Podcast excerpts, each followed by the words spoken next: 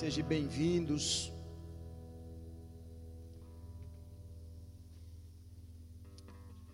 Que Deus abençoe ricamente a sua vida.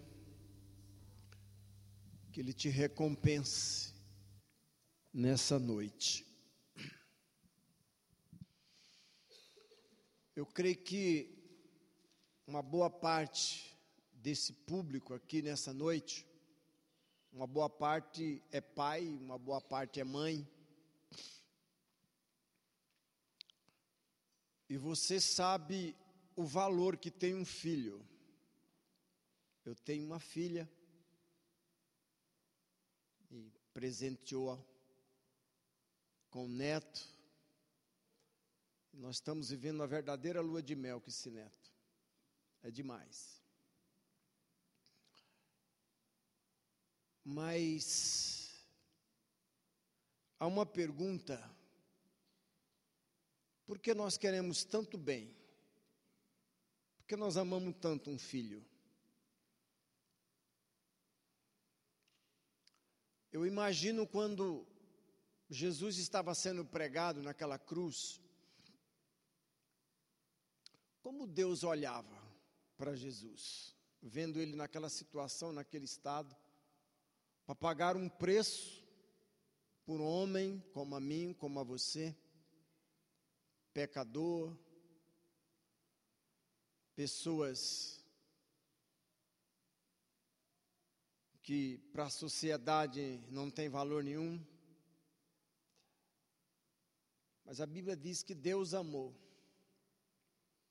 Deus amou o mundo, ele não amou o sistema, amou pessoas de tal forma que ele deu seu filho unigênito para todo aquele que nele crer não pereça, mas tenha vida eterna.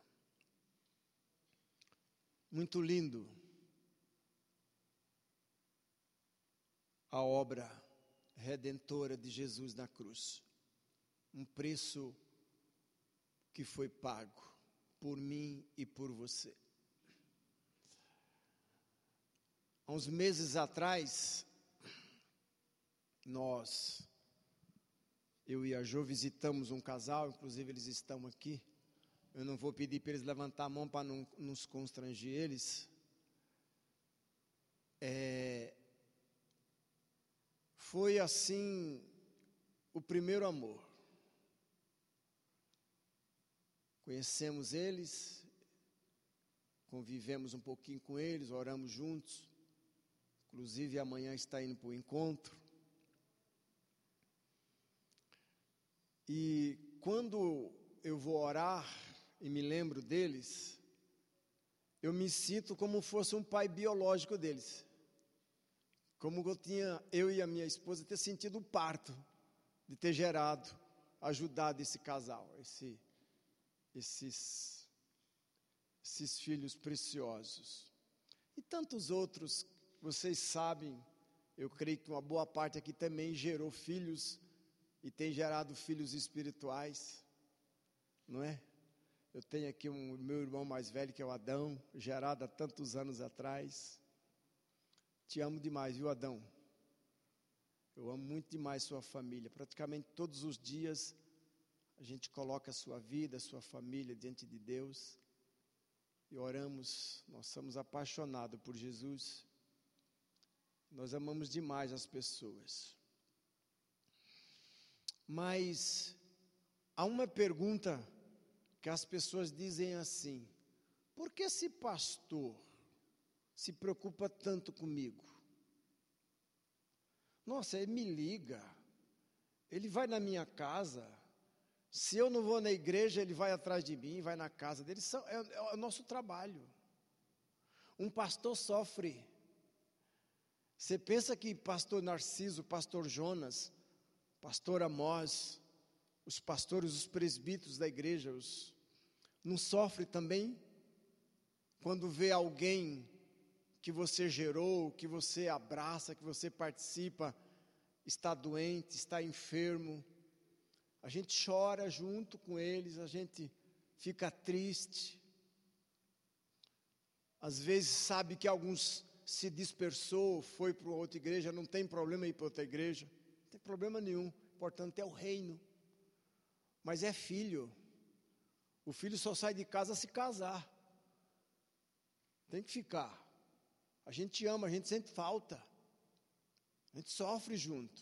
Pessoa que você cuidou, você limpou as fraldas, você tratou, você cuidou. De repente você vai procurar, não, foi tal, tal igreja tal, tal, tal lugar. Tudo bem, mas o, o, mas o ruim é que depois não é bem cuidado, não é bem tratado, não foi gerado por aquele pastor, não foi gerado por aquela igreja e acaba desviando. E, é tão ruim isso. Agora, abra aí em 2 Pedro capítulo 3.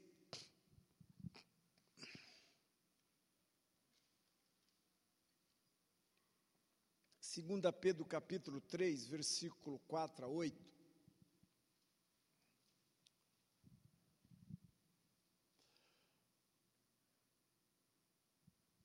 Segunda Pedro capítulo 3, versículo 4 a 8, diz assim: E dizendo, onde está a promessa da sua vinda? Porque desde que os pais dormiram, todas as coisas permanecem como desde o princípio da criação. Porque deliberalmente esquecem que de longo tempo houve céus bem como terra a qual surgiu da água através da água pela palavra de Deus, pela qual veio a perecer o mundo daquele tempo afogando em água. Ora, os céus que agora existem e a terra, pela mesma palavra, tem sido entesourada, guardada para o fogo, estando reservada para o dia do juízo e a destruição dos homens ímpios, pessoas sem Deus. Há todavia uma coisa, amados, que não que não deveis esquecer, que para o Senhor um dia é como mil anos e mil anos é como um dia. O, o apóstolo Pedro aqui, ele está sendo dirigido pelo Espírito para lembrar a igreja, lembrar as pessoas que já houve uma destruição. E agora, aquilo que foi preservado do fogo, do, da, da água, está reservado para o fogo. Isso é uma realidade, isso é uma verdade. Abra Jeremias 14, versículo 1 ao 3. Pedro fala uma verdade que nós devemos nos lembrar disso. Onde está a promessa da sua vinda? Por que está demorando tanto? Por que tantas aflições? Por que tantas lutas? Veja o que diz Jeremias 14, versículo 1 até o versículo 3. Palavra do Senhor que veio a Jeremias a respeito da grande seca. Não é, não é Jeremias, é Zacarias, me perdoe, por favor. É Zacarias 14, de 1 ao 3. Zacarias 14, de 1 ao 3. Isso, obrigado. Eis que vem o dia do Senhor, em que os teus despojos se repartirão no meio de ti. Porque eu ajuntarei todas as nações para a peleja contra Jerusalém. E a cidade será tomada, e as casas serão saqueadas, e as mulheres forçadas, metade da cidade sairá para o cativeiro, mas o restante do povo não será expulso da cidade. Então sairá o Senhor, a pelejará contra essas nações como pelejou no dia da batalha. Querido, o mundo ele está passando por uma profunda transformação nesses últimos tempos, nesses últimos dias. Você não consegue mais pegar dinheiro vivo, em espécie na mão, está muito difícil pegar. o dinheiro. É raro hoje. Hoje você tem o dinheiro na palma da mão, outros na ponta do dedo, outros no celular. Praticamente isso já, já está. É, o dinheiro já não, não circula mais o dinheiro. Tudo isso são sinais de sua volta, os sinais da volta de Jesus. Esses últimos acontecimentos no mundo, essas guerras, essas coisas que estão acontecendo, são sinais de sua volta. Praticamente ele já está à porta, ele só está aguardando o papai dizer: Filho, é o tempo, é o momento vai buscar a minha noiva, vai buscar a igreja, vai buscar a sua noiva.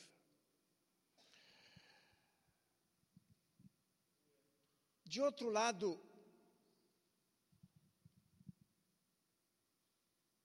é, Romanos capítulo 13, versículo 11. O que significa isso para mim? O que significa isso para você? O que significa isso para a igreja de hoje? Olha o que diz aí Romanos capítulo 13, versículo 11 ao 13. E digo isto a vós outros que conheceis o tempo e já é hora de vos despertardes do sono, porque a nossa salvação está agora mais perto do que quando no princípio nós cremos. Vai a alta noite e vem chegando o dia, deixemos, pois, as obras das trevas e revistamos-nos das armas da luz. Andemos dignamente como em pleno dia, não em orgias, bebedice, não em imundícias e desilusões, não em contendas e ciúmes. A nossa salvação, ela está mais próxima do que imaginamos, do que quando nos convertemos, no meu caso, há 33, 34 anos atrás. Está muito mais próxima, muito mais aí a, a, a qualquer momento acontecer isso. Agora, por que nós, pastores, nós líderes, nos preocupamos com as pessoas? Porque essa é uma ordem do Senhor Jesus Cristo. O maior pastor que já andou por essa terra foi Jesus. Até eu brinquei uma vez com o Narciso falou, pastor, você, você é um bom pastor. Ele me olhou assim, eu falei, mas depois de Jesus. Aí ele deu uma risadinha. Você é um bom pastor. O bom pastor, ele dá a vida pelas suas ovelhas. Jesus ele pastoreou por um tempo doze homens. Ele levou esses doze homens a entender o projeto, o plano de Deus de salvação. Oscar Niemeyer, acho que não existe mais, né, Creuza? Ele acho que já faleceu, né? Projetou Brasília.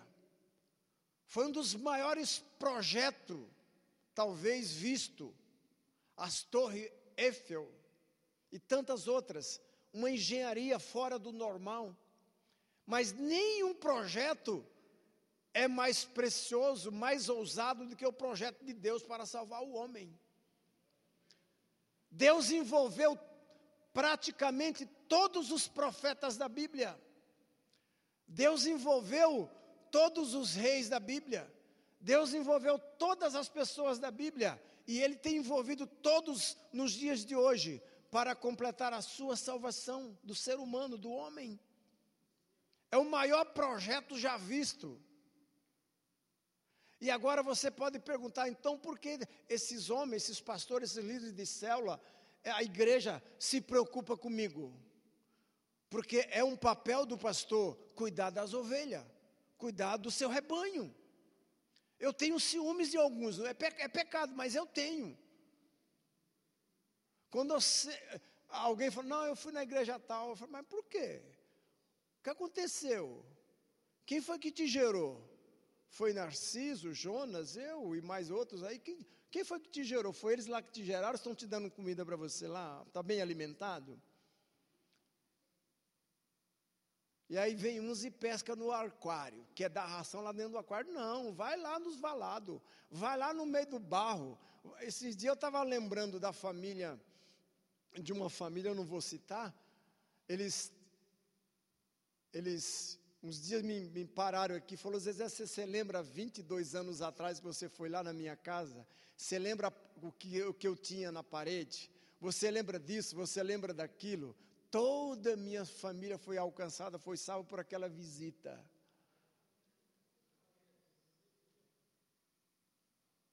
Isso é lindo, isso é maravilhoso. Quem que não vai se preocupar com pessoas? Não é? Eu já disse uma vez aqui que Deus não está preocupado com coisa, Deus está preocupado com pessoas. Pessoas é, têm valor, coisas não. Coisas vão ficar aí. Mas pessoas não. Todos nós um dia vamos estar diante do trono branco, no grande dia do, do, do rei, do rei Jesus, Deus, o nosso juiz, vamos estar lá diante desse trono branco. Então ele vai separar as ovelhas do bode. E muitos vão passar lá, talvez algum bode vá olhar para você e falar: Você nunca pregou o evangelho para mim, você nunca falou de Jesus para mim, ó, para onde eu estou indo, ó. Estou a caminho dos bodes, não das ovelhas. Então,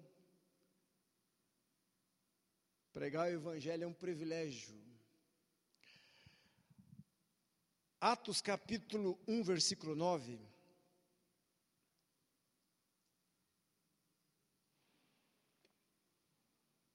Atos capítulo 1, versículo 9, diz assim: Ditas essas palavras, foi Jesus elevado às alturas, à vista deles, e uma nuvem o encobriu dos seus olhos. E estando eles com os olhos fitos no céu, enquanto Jesus subia, eis que dois varões, dois anjos, vestidos de branco, se puseram ao lado deles. E lhe disseram: Varões galileus, por que estáis olhando para as alturas? Esse Jesus que dentre vós foi assunto no céu, virá do modo como viste subir. Aqui está a maior evidência na Bíblia que nos mostra a volta de Jesus. A maior evidência está aqui em Atos dos Apóstolos. Esse Jesus que vocês estão vendo subir, há um dia que ele vai voltar.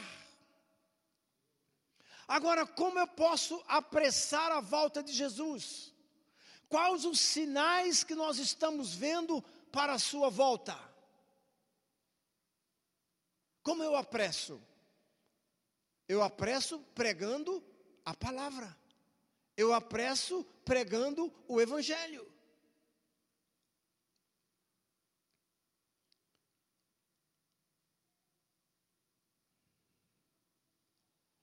Provérbio 22, versículo 6 diz assim: Ensina a criança segundo o plano que você tem para ele, segundo o propósito que você tem para ele, porque quando ele crescer, ele não desviará dele. O pai do meu neto é levita. Sabe o que aconteceu esses dias atrás? ele, ele, ele ganhou uma guitarrinha. A Creuza deu uma guitarrinha de presente para ele um tempo atrás, ele também já comprou uma outra maior. E o pai estava ministrando o louvor lá, ele pegou a guitarrinha, foi lá no púlpito, pegou a guitarrinha e ficou lá junto do lado do pai. Leonardo, onde está Jesus? Meu coração, vovô. Ensina a criança. Essa geração precisa conhecer Jesus. Essa geração precisa mudar. Eu estava subindo, aliás, eu estava na janela da, da, de, em casa esses dias. Eu vi três adolescentes subindo. Dois subiu e um desceu. Daqui a pouco eles chegaram atrás de um carro do meu vizinho e eu vi eles trocando alguns papelzinhos. E eu levantei assim para ver, falei, meu Deus, tenha misericórdia, não é droga não, né? Exatamente. Eles estavam passando um para o outro e pegando lá 10 reais cada um. Falei, meu Deus, tenha misericórdia dessa geração. Onde é que estão os pais? Onde é que está a pessoa responsável por este jovem? É a geração que nós precisamos ganhar e conquistar para Jesus. Mateus 24, 12. Nosso tempo já foi.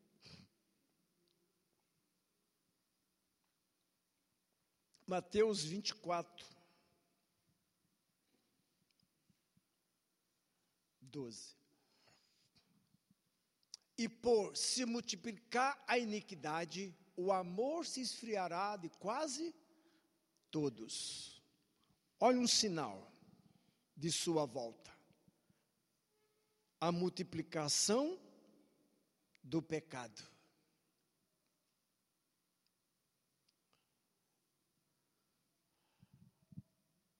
Antigamente, quando se falava em pecado, a gente tremia nas bases. Era um tremor e um temor.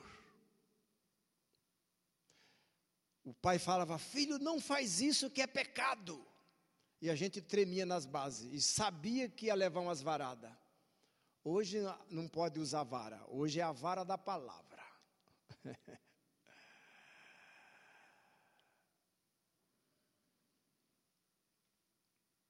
Eu tive uma educação.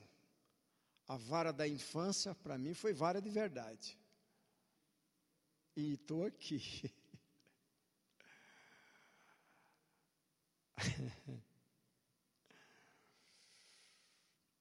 Hoje, infelizmente, pecado para algumas pessoas é normal.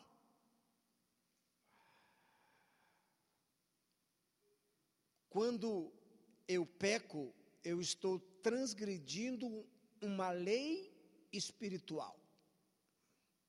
E toda transgressão de uma lei tem consequência.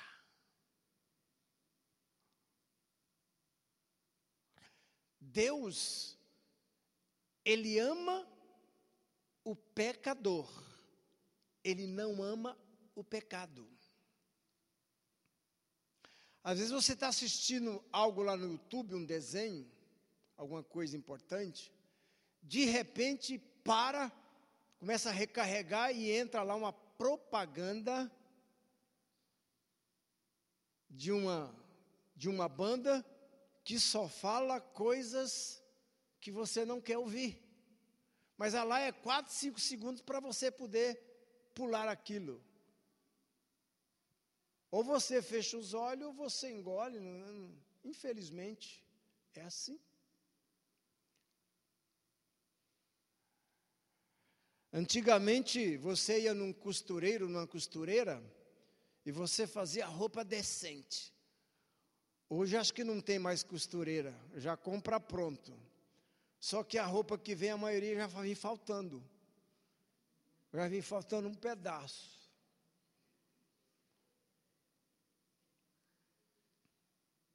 E muitas vezes você é obrigado a ver, encarar aquilo.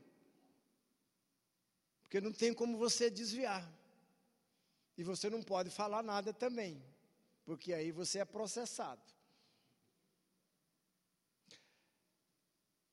Mas a Bíblia diz que o salário de pecado é morte, mas o dom gratuito de Deus é vida eterna.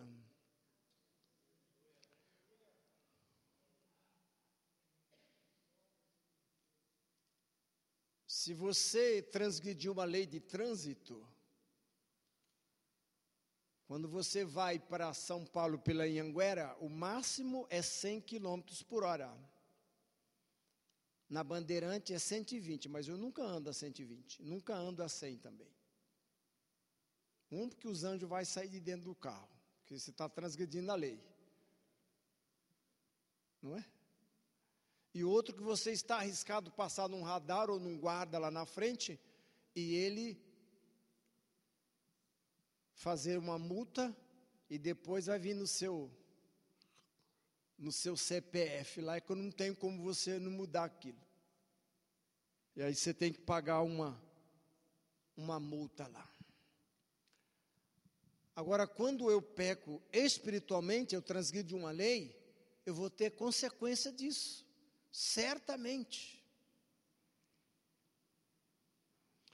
Olha o que diz.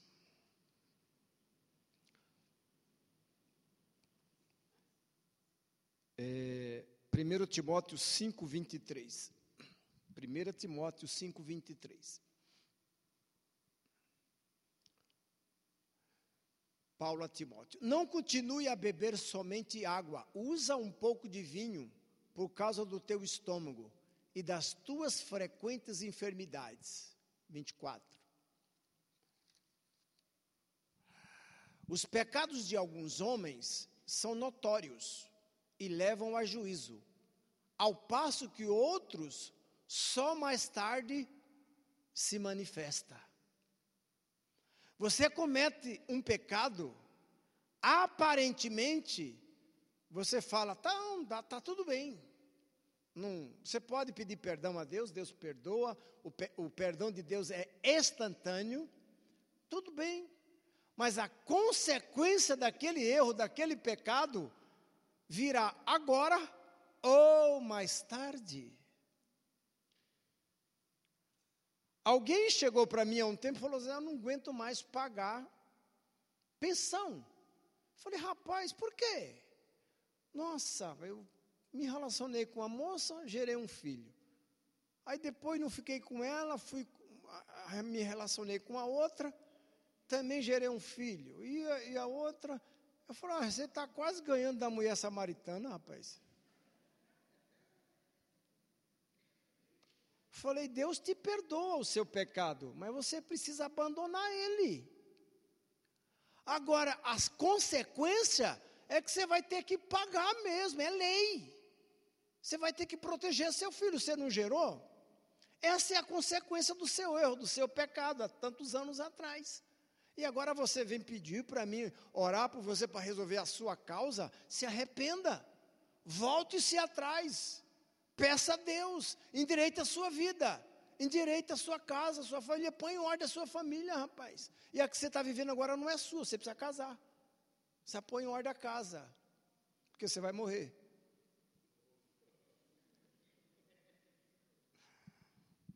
Mas isso é verdade. Cadê a Silvana?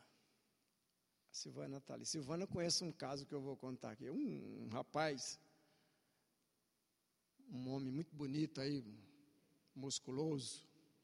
Quando eu conheci ele, ele estava com uma bela de uma jovem, muito bonita. Aí começou a vir para a igreja firme, graças a Deus, bem, foi para o encontro, foi maravilha. Aí depois passou um tempo, Aí era onze e pouco da noite, estava chovendo. Falei, dá para você vir aqui na minha casa? Eu falei, o que está acontecendo? Ah, está sendo isso, isso, isso com a minha esposa. Eu falei, ah, estou indo. Aí cheguei lá e falei, mas, mas isso não é a esposa dele? Essa é outra. Aí eu fiquei meio sem ação. Mas assim mesmo orei, manifestou, expulsemos. Bom. Aí depois do outro dia ele veio e conversei, rapaz, abandona o pecado, rapaz. Você, você não, não pode. Ah, não é porque isso, já conversei com o Jonas, o Jonas também me aconselhou a separar. Foi claro, volta para a sua origem, volta para a sua primeira esposa. Aí passou, depois mais uma. E aí um dia ele veio aqui, passou um, uns anos aí, ele veio aqui, falou, rapaz, ore por mim. Eu falei, o que está acontecendo? Rapaz, eu estou com, com, um câncer na próstata, e o médico disse que eu vou morrer. Falei, e agora? O salário do pecado é morte, meu filho. Agora peça misericórdia de Deus. Pede pelo agir de Deus. Abandona o pecado. E é o que nós temos visto. O pecado se multiplicou dia a dia. Por muito menos Deus destruiu Sodoma e Gomorra, por muito menos. E agora, por que ele não destruiu esse mundo ainda? Por causa de você. Ele está abreviando os tempos. Por que ainda não destruiu tudo isso? O mundo cheira, pecado cheira a morte. E nós temos visto os sinais da volta de Jesus. O pecado se multiplica todo dia.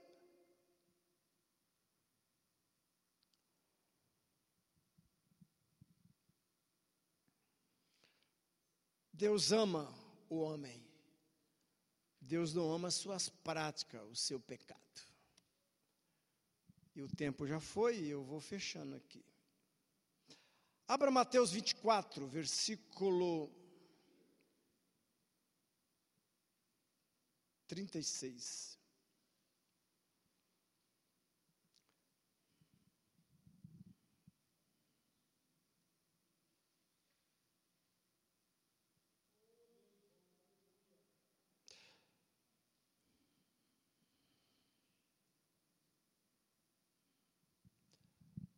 Deus querido. Mas a respeito daqueles dia e hora, ninguém sabe, nem os anjos dos céus, nem o filho, senão o Pai. Pois assim como foi nos dias de Noé, também será a vinda do filho do homem. Porquanto, assim como nos dias anteriores ao dilúvio, comiam e bebiam e casavam e davam-se em casamento, até o dia em quem Noé entrou na arca. 39.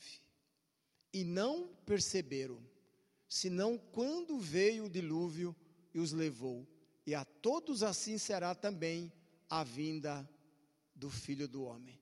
Muitas pessoas não têm percebido que nós estamos vivendo esses tempos, esses dias. A imoralidade sexual banalizou de vez. Como é que, como é que Deus tem visto isso? Sodor e Gomorra aqui é fichinha para os dias de hoje.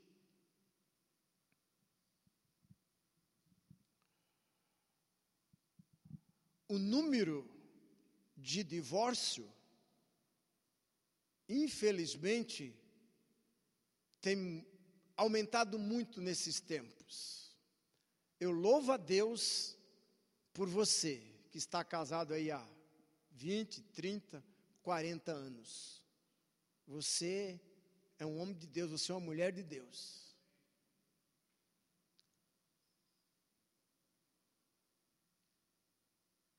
Mas, infelizmente, os casamentos hoje estão durando muito pouco.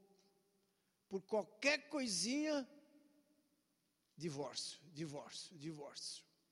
Tem exceções, claro, existem exceções. Existem exceções. Mas, infelizmente, tem sido assim. Agora, a Bíblia diz que Deus odeia o divórcio. Eu também estou aprendendo a odiar o divórcio. Eu estou odiando o divórcio. Agora, por que Deus odeia o divórcio? Porque aí entra a questão de filhos, de bens, destruição de um lar, de uma família construída há 20, a 30 anos atrás, se destrói por causa de um pequeno entendimento.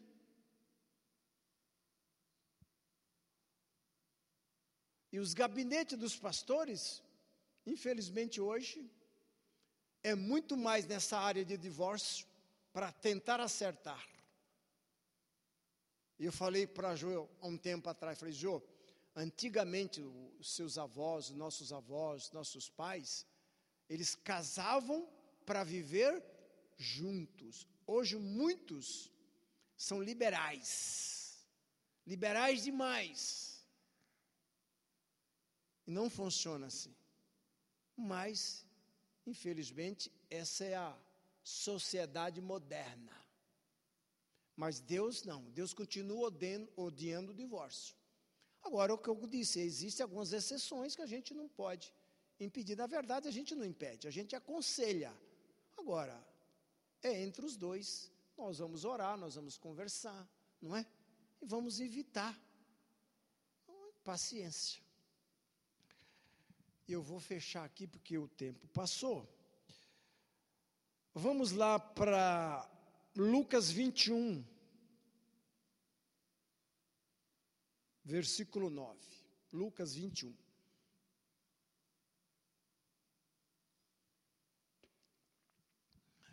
Quando ouvirdes falar de guerra e revoluções, não vos assustei, pois é necessário que primeiro aconteçam estas coisas, mas o fim não será logo. Então lhe disse: Levantar-se-ão nação contra nação, reino contra reino. Haverá grandes terremotos, epidemias, doenças e fome em vários lugares, coisas espantosas e também grandes sinais no céu. Até aí.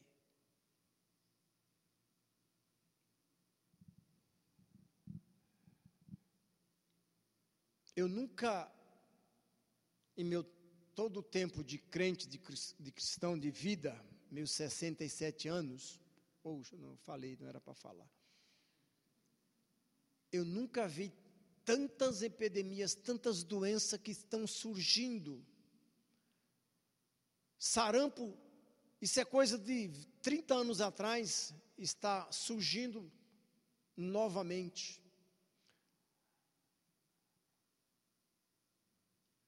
E é interessante que surge uma enfermidade, surge uma doença nova que a gente nunca viu, nunca conheceu.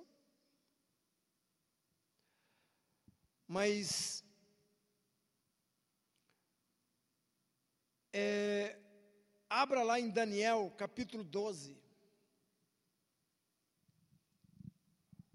Daniel, capítulo 12.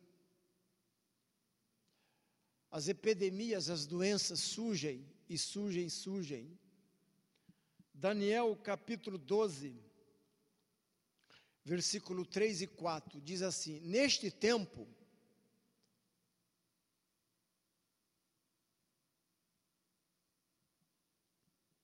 Ai, Deus.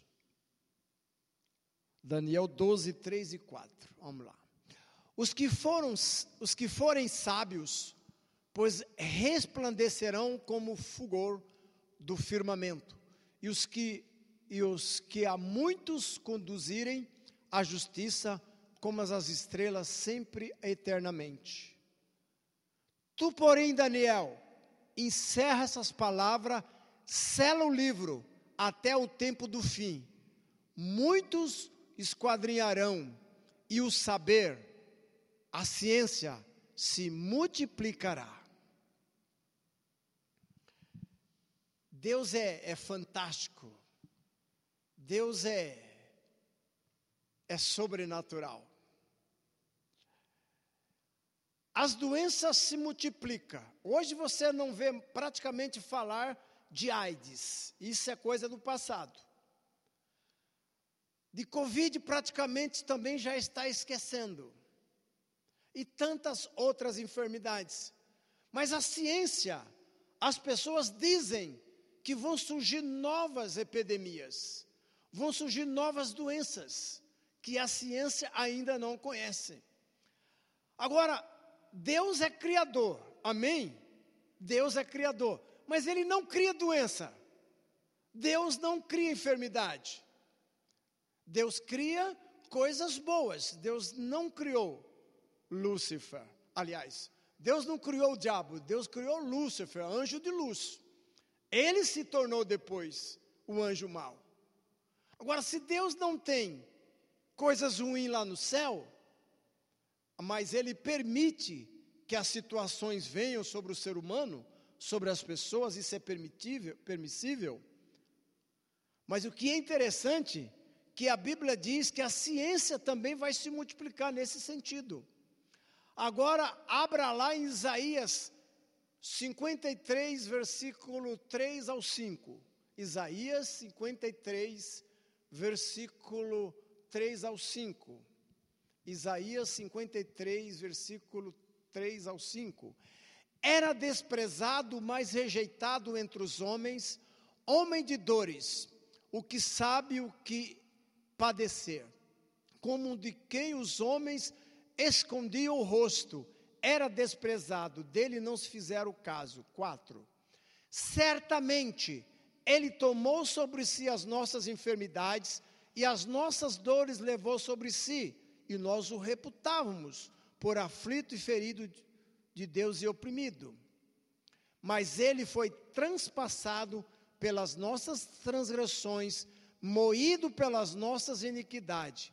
O castigo que nos traz a paz estava sobre ele, e pelas suas pisaduras nós fomos sarados. Olha que coisa tremenda!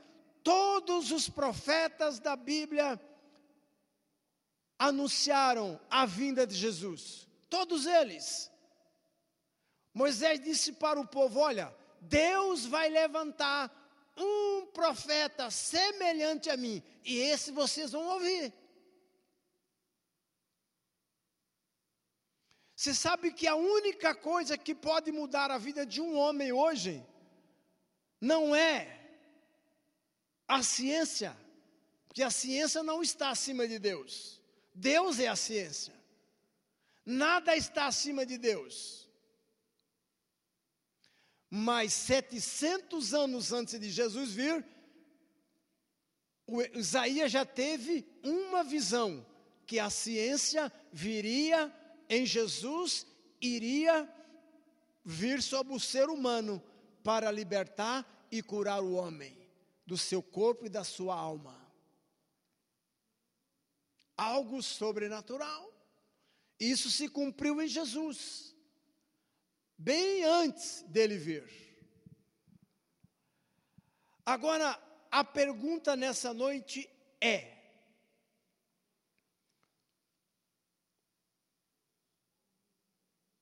Você pode estar sendo pressionado por este sistema e estes acontecimentos. Você sabe que o número de pessoas depressivas aumentou exageradamente. O número de, de pessoas enfermas aumentou demais, demais, demais. Daqui a pouco nós vamos orar por umas pessoas, mais três, quatro pessoas que, que estão passando por problemas ali.